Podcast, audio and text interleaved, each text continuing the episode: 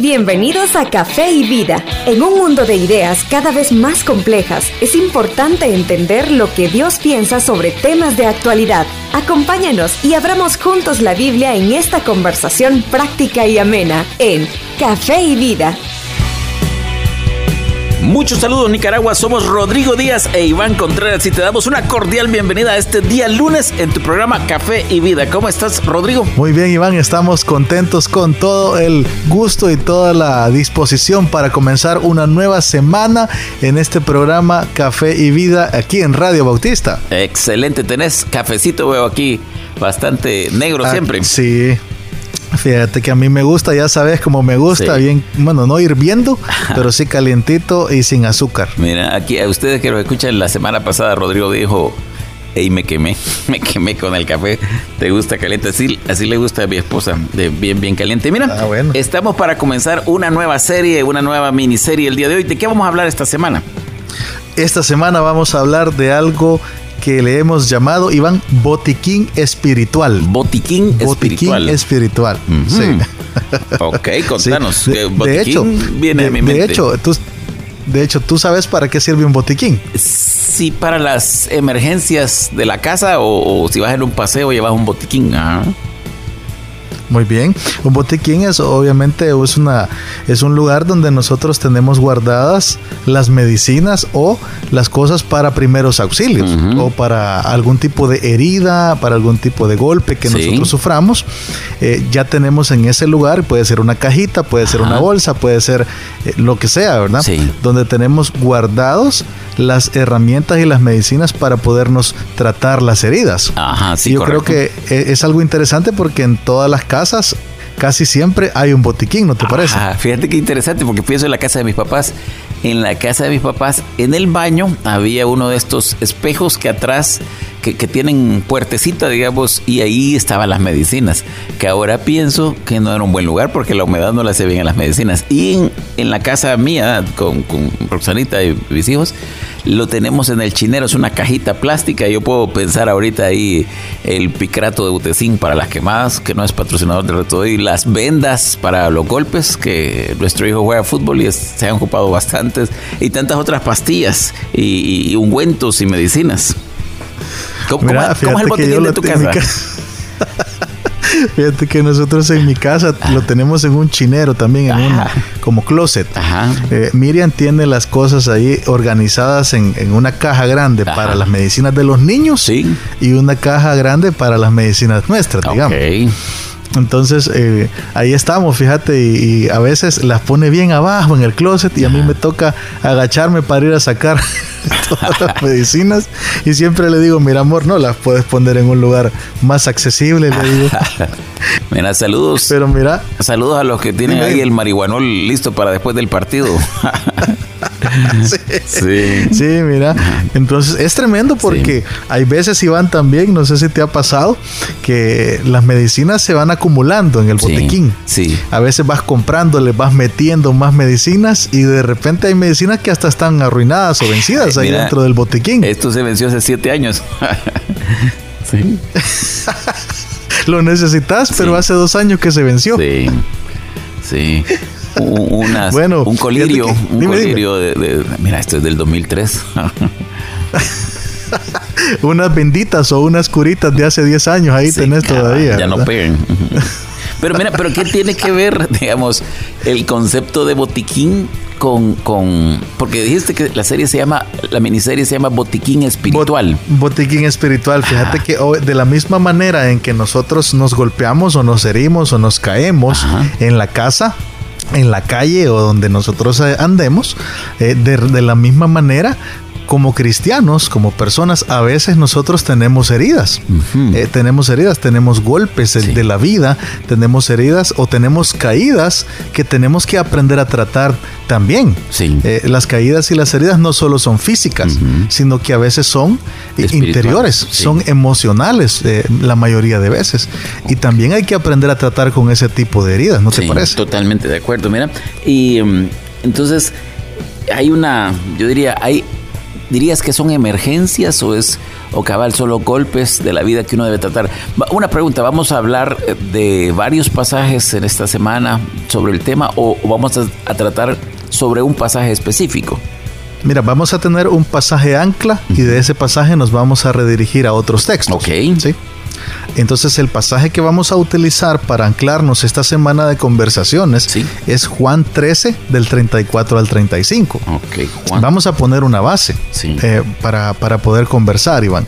Y la base es lo que Jesús dijo en este texto. Lo voy a leer o no sé si tú lo puedes leer ahí. Aquí, si quieres, lo leo yo. Aquí dice, un mandamiento nuevo os doy, que os améis unos a otros, como yo os he amado, que también os améis unos a otros. En eso conocerán todos que son mis discípulos, que sois mis discípulos, si tuvierais amor los unos a los otros. Ah, este es uno de mis pasajes favoritos. Ok, excelente. Mm. Fíjate que aquí vamos a ver eh, eh, cómo Jesús nos manda a tratarnos los unos a los otros. Y, ayer precisamente estaba enseñando en una reunión lo que significa la palabra mandamiento. Un mandamiento es una orden dada por alguien que tiene la autoridad para darla. Sí. Eso es un mandamiento. Correcto. Eh, entonces Jesús tiene la autoridad para ordenar esto. A veces eh, no, no, como que no entendemos bien la palabra mandamiento, lo vemos como más como sugerencia. Ajá, correcto. Jesús aquí no, no está dando una sugerencia, no está diciendo mira, si tú quieres, lo haces y si no quieres, no lo haces. Sí. Eh, está diciendo, un mandamiento te doy. Eh, y el mandamiento es, la orden es que os améis unos a otros como yo os he amado. Mira, una, eh, un comentario, perdón, en esto. el cristianismo genuino tiene que pasar forzosamente por el reconocimiento que, que Dios tiene derecho a reinar sobre nuestra vida. Dios tiene derecho a darnos eh, una indicación, a darnos una orden, a darnos un comando.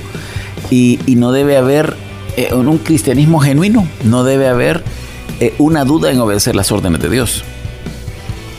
Totalmente de acuerdo. A veces, eh, bueno, qué interesante eso que acabas de decir. Eh, a veces es como que Dios nos está sugiriendo cosas o que nosotros tenemos el poder de decidir si le vamos a hacer caso a Dios o no. Eh, cuando, cuando hay una orden de Dios, tenemos que acatarla. Sí, sí, Yo estoy totalmente de acuerdo. entonces y el, mandamiento, es, estamos... El mandamiento es amar a los demás. Sí. Jesús lo dice, que os améis unos a otros como yo os he amado. Ok. Sí, que también os améis unos a otros. Y luego se va más allá, mira, porque luego dice que esto va a ser una marca y una identificación de, cómo otras personas van a saber que nosotros somos discípulos de Él. Sí. Eh, porque dice, en esto conocerán todos que sois mis discípulos, si tuvierais amor los unos con los otros. Sí, o sea que... qué interesante. Que la marca, una marca fundamental, porque tú sabes a veces cómo sabemos que alguien es cristiano, porque anda una camiseta cristiana, porque tiene una, una, un sticker, una calcomanía, una pegatina en el vehículo que dice si este vehículo queda sin conductores porque ya fue el arrebatamiento, o porque alguien vemos que va el domingo con Biblias, que ahora un montón la encienden en el culto.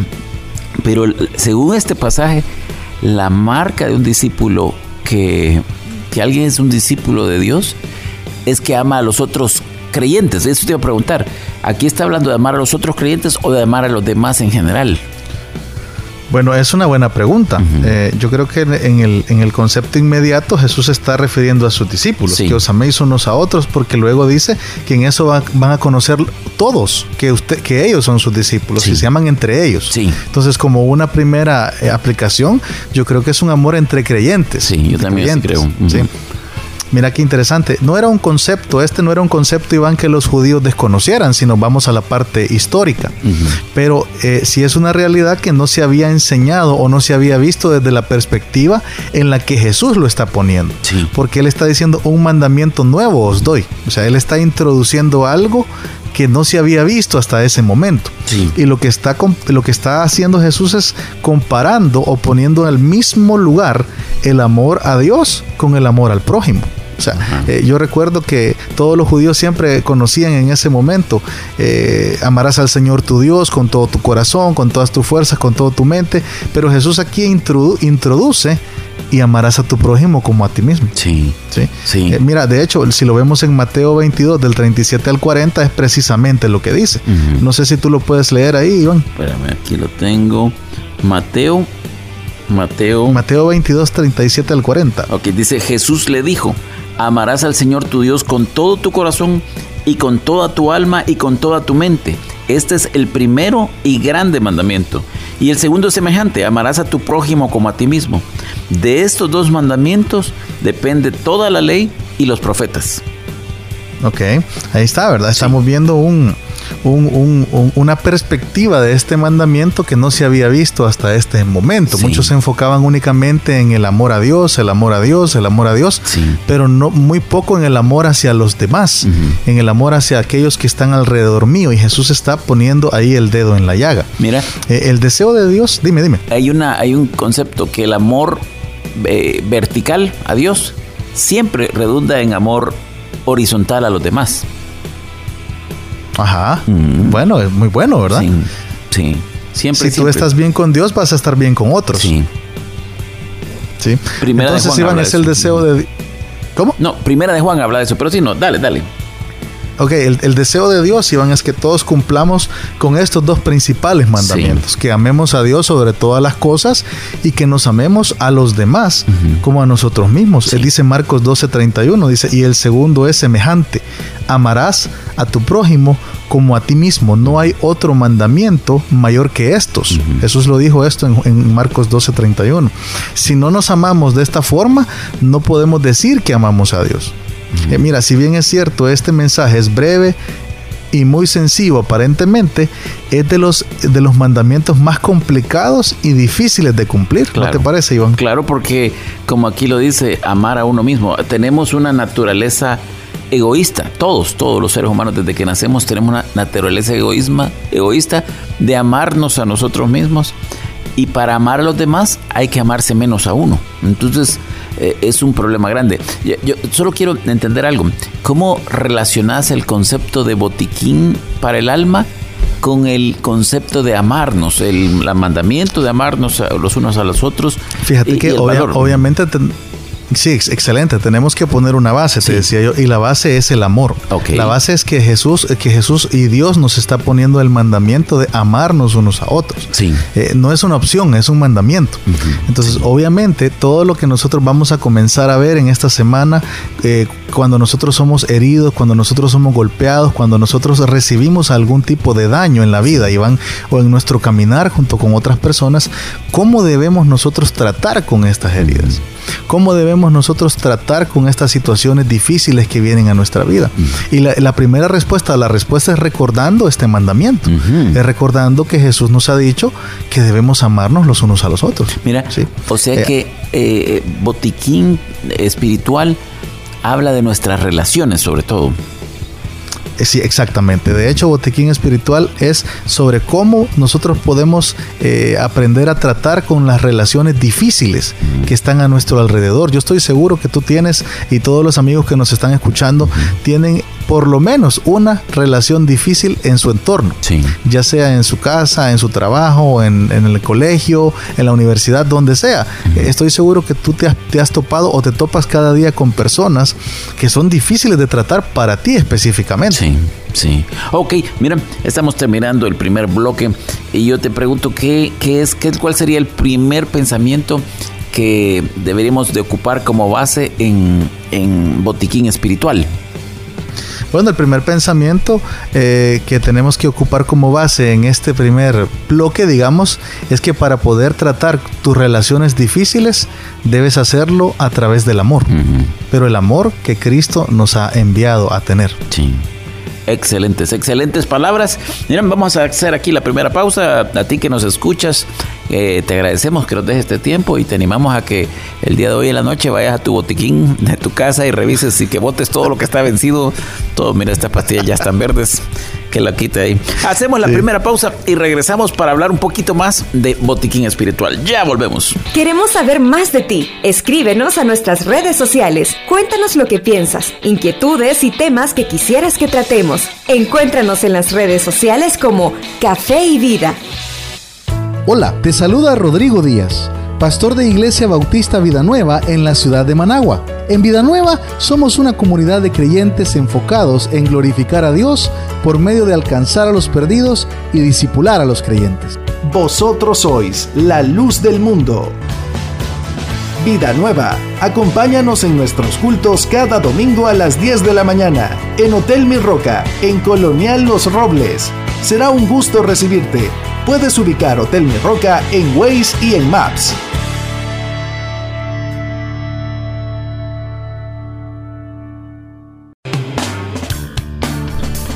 Botiquín Espiritual, así se llama la miniserie que estamos desarrollando esta semana o a partir del día de hoy con Rodrigo Díaz, mi buen amigo Rodrigo Díaz, cada uno con su cafecito en mano. Mira, eh, amor, amor, amor es la, la, palabra del día. Mira, antes de eso, fíjate que te quería decir que ahora estuve revisando mi botiquín en la casa y hasta hormigas tiene. de verdad, bueno, eso es proteína. Son bromas. Sí. Bueno, fíjate que sí, estamos introduciendo entonces el concepto del amor. Sí. Eh, que realmente es un mandamiento. Es decir, para poder nosotros tratar con las heridas, con los golpes de la vida, con las situaciones difíciles que podemos tener en algún momento con otras personas, debemos recordar que el mandamiento de Jesús es amar, es amarnos, pero no amarnos nosotros mismos solamente. Eh, de hecho, no, no es el enfoque en amarse a uno mismo, sino que el enfoque es amar, amarnos unos a otros, así como Él nos ha amado. Eh, mira, yo comienzo poniéndote lo que dice Gálatas 5:14. Dice, porque toda la ley en esta sola palabra se cumple. Amarás a tu prójimo como a ti mismo. ¿Qué te parece? Ah, Ahí cumplís tú toda la ley. Sí, sí. O sea eh, que... Por eso es que todos esos mandamientos, de vez en cuando uno va al libro de Levítico, por ejemplo, y, y, cómo regula las relaciones y, cómo tenés que comportarte con tus papás, con tus hijos, con los otros, cómo haces negocio y cómo tratas a la doncella y cómo... Todo eso se puede resumir solo con el amor. Exactamente. Mm. Y, por eso es que las obligaciones religiosas, digámoslo así, estrictamente no son compatibles con el amor de Dios. Porque tú no tienes que amar forzosamente a otros. no, no, se trata de hacer algo a la fuerza, ni hacer algo porque es una obligación eh, que viene de una, de una cuestión ahí yo no sé, fea, donde tú ni modo tienes que hacerlo porque ni modo. Es algo que tienes que hacerlo porque entiendes que Dios te ama también a ti. Sí. Por eso dice Jesús, amen a otros como yo les estoy amando a ustedes. ¿Verdad? Y que en esta parte los demás van a entender que ustedes son mis discípulos y se aman los unos a los otros. Entonces, eh, para especificar un poquito más sobre el amor, Iván, ¿Sí? Eh, si nosotros vamos a Primera de Corintios 13, ¿te acuerdas eh, que es el pasaje por excelencia para hablar del amor? Por supuesto. Primera de Corintios 13, 1. Yo quisiera que fuéramos rapidito, tal vez podemos ir a buscar este, este texto. Sí, claro. Primera de Corintios 13, del 1 al 3. No sé si tú lo pudieras leer. Fíjate que todavía no ha llegado. Mejor léelo tú, léelo tú. No has llegado. Ok, lo leo yo. Entonces dice, si yo hablase lenguas humanas y angélicas y no tengo amor, vengo a ser como metal que resuena o címbalo que retiñe. Y si tuviese profecía y entendiese todos los misterios y toda ciencia, y si tuviese toda la fe de tal manera que trasladase los montes y no tengo amor, nada soy. Y si repartiese todos mis bienes para dar de comer a los pobres, y si entregase mi cuerpo para ser quemado y no tengo amor, de nada me sirve. Entonces, fíjate que qué interesante lo que estamos leyendo aquí. Aquí está hablando de muchas cosas que algunos pudieran considerar religiosas, sí. ¿verdad? En ese tiempo, como hablar en lenguas humanas o angélicas, eh, tener profecía, entender los misterios, tener toda la fe, incluso cosas como repartir los bienes, dar de comer a los pobres eh, y todo tipo de sacrificios. Pero esto lo está separando Pablo del amor. No sé si estás de acuerdo. Sí, sí, completamente. Mira, y de hecho es alguien que hiciera todas estas cosas le admiraríamos un montón. Yo tengo una pregunta aquí porque eh, tú sabes cómo pensamos a veces respecto de estos pasajes y, en general la gente de cuanto amor. Hay, hay personas que, que fueron criados de una forma bien dura y, les cuesta amar. Entonces, algunas personas dicen, mire, yo veo todo eso y los conceptos y está bien, pero, pero mire, a mí eso no me fluye, no me nace, dice la gente. Eh, ¿Tú crees que el amor es, eh, es, una, es una decisión? ¿Crees que es un sentimiento nada más? Eh, ¿qué, ¿qué, pensás de eso? Porque algunos tienen una excusa para consigo mismo diciendo, yo no puedo de eso. A mí yo no soy una persona cariñosa y no sé, yo sé que no estamos hablando de ser cariñoso. ¿Qué, ¿Qué, crees de esto? Sí, Es una buena pregunta, Iván. Yo creo que todo empieza, por eso pusimos una base. Sí. Eh, la base es que Jesús nos ha ordenado eh, que nosotros debemos tener amor los unos por los otros, Sí. pero Él está poniendo el ejemplo. Sí. Así como Él nos ha amado. De hecho, eh, la palabra que se traduce como amor aquí en, en este pasaje de Primera de Corintios es la palabra ágape. Sí. que significa el amor desinteresado y sacrificial de Dios hacia nosotros. Sí.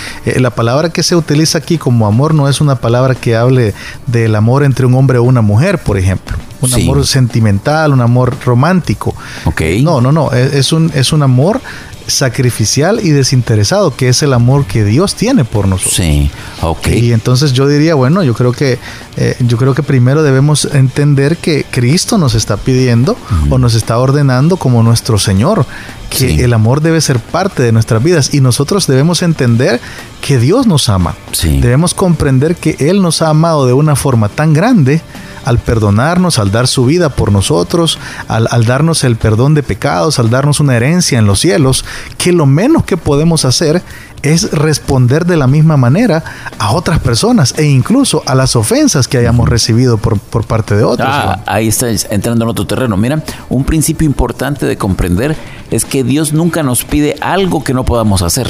Nunca, nunca, nunca. Exactamente. O sea, Dios no nos va a decir, hey, salta un edificio de tres pisos. Entonces, cada persona debe saber que aunque haya sido criado de una forma distinta, aunque haya pasado por circunstancias complejas en su vida, tiene la capacidad de amar. Y para eso hay que dejarse de amar un poco uno a uno mismo y, y enfocarse en los demás. Así es. Tiene la capacidad de amar y creo que también debe ser una decisión, pero una decisión de obedecer el mandamiento de Jesús. Sí. ¿Sí? Sí. Eh, mira, mira lo que dice Mateo 5, 43, 44, porque aquí la cosa se complica. Sí. No sé si lo puedes leer tú ahí Sí, en el dice, material. oíste que fue dicho, amarás a tu prójimo y aborrecerás a tu enemigo. Pero yo os digo, amad a vuestros enemigos, bendecid a los que os maldicen, haced bien a los que os aborrecen y orad por los que os ultrajan y os persiguen. Ah, ok, aquí hace un cambio. Hace un cambio porque antes estaba diciendo que se amen unos a otros. Aquí está Sí. diciendo, después ha dicho amar al prójimo, pero ahora está Sí. diciendo amar hasta los que están en contra de uno. Qué tremendo, ¿verdad? Sí. Eh, mira, por eso la base es tan importante. Eh, de hecho, en el primer versículo que leímos en, en Juan, eh, Jesús dice, de, así se van a dar cuenta todos, todos que ustedes son mis discípulos. Y cuando Jesús dice todos, creo que ahí está englobando las personas que en ese momento no creían. Sí, Eh, las personas, digamos, que, que no, no son parte del entorno. sí. ¿sí? Eh, qué tremendo cuando Jesús dice eh, lo que decía la ley antes, ama a tu prójimo y aborrece a tu enemigo, pero Sí. Jesús vuelve a introducir un concepto que no se había visto hasta ese momento, que es amar a los enemigos, bendecir al que te maldice, hacer bien al que te aborrece y orar por los que te ultrajan y os persiguen. Sí. Porque qué tremendo esto, no, Es- se- no solo se trata de amar a los que nos aman entonces Es un concepto revolucionario. A nuestros enemigos, exacto. Era para la, para la, eh, el tiempo en el que Jesús lo dijo, era un concepto totalmente novedoso. Y yo creo, Iván, que a veces incluso en nuestro tiempo esta enseñanza sigue siendo muy novedosa. Sí. Porque nosotros estamos acostumbrados igual a lo mismo, a amar de una forma interesada. Es Sí. decir, tú me amas, yo te amo, tú me das, yo te doy. Eh, yo, yo, yo, tú te portas bien conmigo, yo te porto, yo me porto bien contigo. Eh, muchas, muchas relaciones de matrimonio, muchas relaciones de, de hermanos, muchas relaciones de familia o de amigos están basadas en esto. Sí. Eh, no están basadas en el amor verdadero que Dios nos, nos ha mostrado, porque antes de nosotros ser hijos de Dios éramos enemigos de Dios. Eso es, eso es lo increíble, que Dios nos amó cuando éramos sus enemigos. Imagínate, Sí. dice la Biblia que aún siendo nosotros pecadores, Cristo murió por nosotros. Correcto. Y eso es lo, lo increíble que debemos de entender, que Dios nos está pidiendo que tengamos ese tipo de amor, Iván.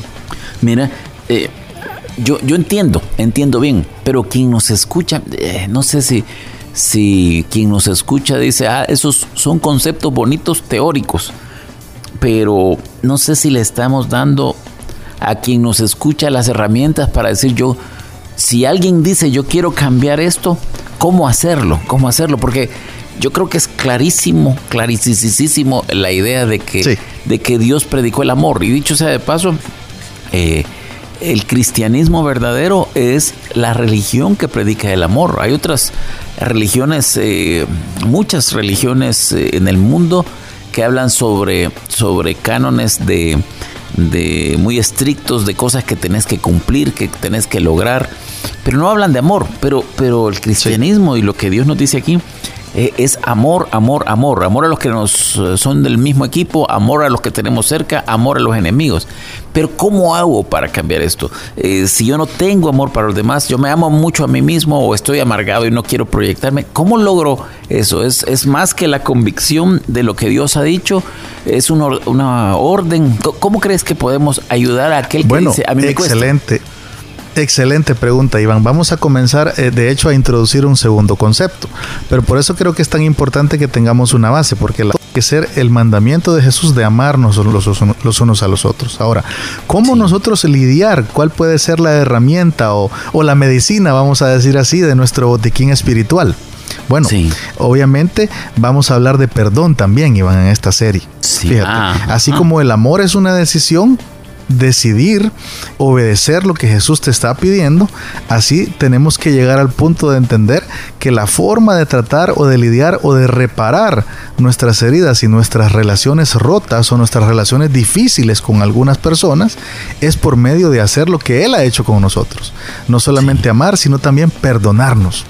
Obviamente vamos a introducir este concepto, ¿verdad? Y estamos introduciéndolo. Entonces, eh, déjame ver, eh, ¿qué quisieras tú que quedara en la mente de aquellos que nos han escuchado el día de hoy? Bueno, lo que queremos que quede en la mente, o el cafecito, ¿verdad? Si lo podemos ir adelantando ya, es que necesitamos entender que todos hemos sido heridos, fíjate. Eh, todos podemos eh, recordar en algún momento alguna situación difícil que hemos pasado, alguna ofensa o alguna herida o alguna caída que hemos tenido en la vida, eh, hasta el día de hoy y que por eso es tan importante que aprendamos a perdonar, que aprendamos a amar y que aprendamos a perdonar. De la forma en la que Dios nos lo está pidiendo. Yo, yo, te propongo algo, yo te propongo, porque hemos hablado bastante de amor el día de hoy. Exacto. Que quizás mañana hablemos de perdón, de perdón, porque eh, yo creo que el perdón es uno de los aspectos del amor. Hay otros aspectos del amor que es procurar el bien de los demás. Eh, si yo si yo amo a mi esposa, yo voy a procurar el bien de ella. Tanto en las cosas grandes como en cosas quizás no tan grandes. Quizás cuando yo esté acostado ahí me diga, mira, tengo sed. Eh, y quizás que mi carne diga, no, yo no voy a ir a traer ahorita un vaso de agua. Es quizás levantarme, cosas pequeñas. Pero no son solo cosas pequeñas, son cosas grandes también. Entonces, yo creo que el perdón es un aspecto, pero hay otros aspectos más del amor. Claro, totalmente. Y, también debemos entender, por eso soy claro con esto, que hay, que hay según la vida que tú has tenido, tú hablaste de una crianza dura, que hay personas que han sido criadas de una forma dura, dijiste. Las personas que han sido criadas o han tenido este tipo de experiencias están más endurecidos sus corazones a veces. Por eso les cuesta más amar y les cuesta perdonar. Mira, a veces nosotros vemos personas que son serias o que son personas que no expresan eh, sus emociones de, la misma manera, digamos. Eh, y a veces no tenemos ni idea de lo que puede haber detrás de esta persona de las circunstancias, de las caídas, de las heridas, de las ofensas que pudo haber recibido esta persona y por las cuales ahora se comporta de la forma que se comporta. Eh, y yo creo que ahí es donde hablamos de botiquín espiritual. Eh, no importa lo profunda que sea una herida, ahí está la respuesta en el botiquín. ¿sí? Eh, hay heridas que son leves, hay heridas que son más profundas, hay heridas que se abren más, pero todo tiene que ver con que tú vayas al lugar correcto a sacar las herramientas correctas para poder tratar con tu herida. Así que yo quiero decirte a ti que nos escuchas, eh, a ti esta, esta mañana, vamos a estar hablando sobre heridas este, esta semana. Y el botiquín espiritual que Dios nos da en parte es el amor y en parte es el perdón. Pero vamos a estar exponiendo esto más en los siguientes días. Excelente, excelente. Mira, y se nos ha ido el tiempo, tenemos que terminar aquí. Pero hay que ir por dos cosas. Mira, uno es que uno debe evaluar sus relaciones, si uno tiene amor para con los demás. Y la otra es que creo que hay que ir a revisar el botiquín si no tenemos todo ahí medio vencido. Entonces, si te parece, Rodrigo, terminamos aquí y, y, nos escuchamos mañana ya con este pensamiento de amor y perdón. ¿Te parece? Claro que sí. Ok, excelente. Nos escuchamos mañana a la misma hora. Hasta aquí llegamos por hoy, pero te invitamos a que vivas los principios que aprendimos y nos conectemos nuevamente en la próxima edición de Café y Vida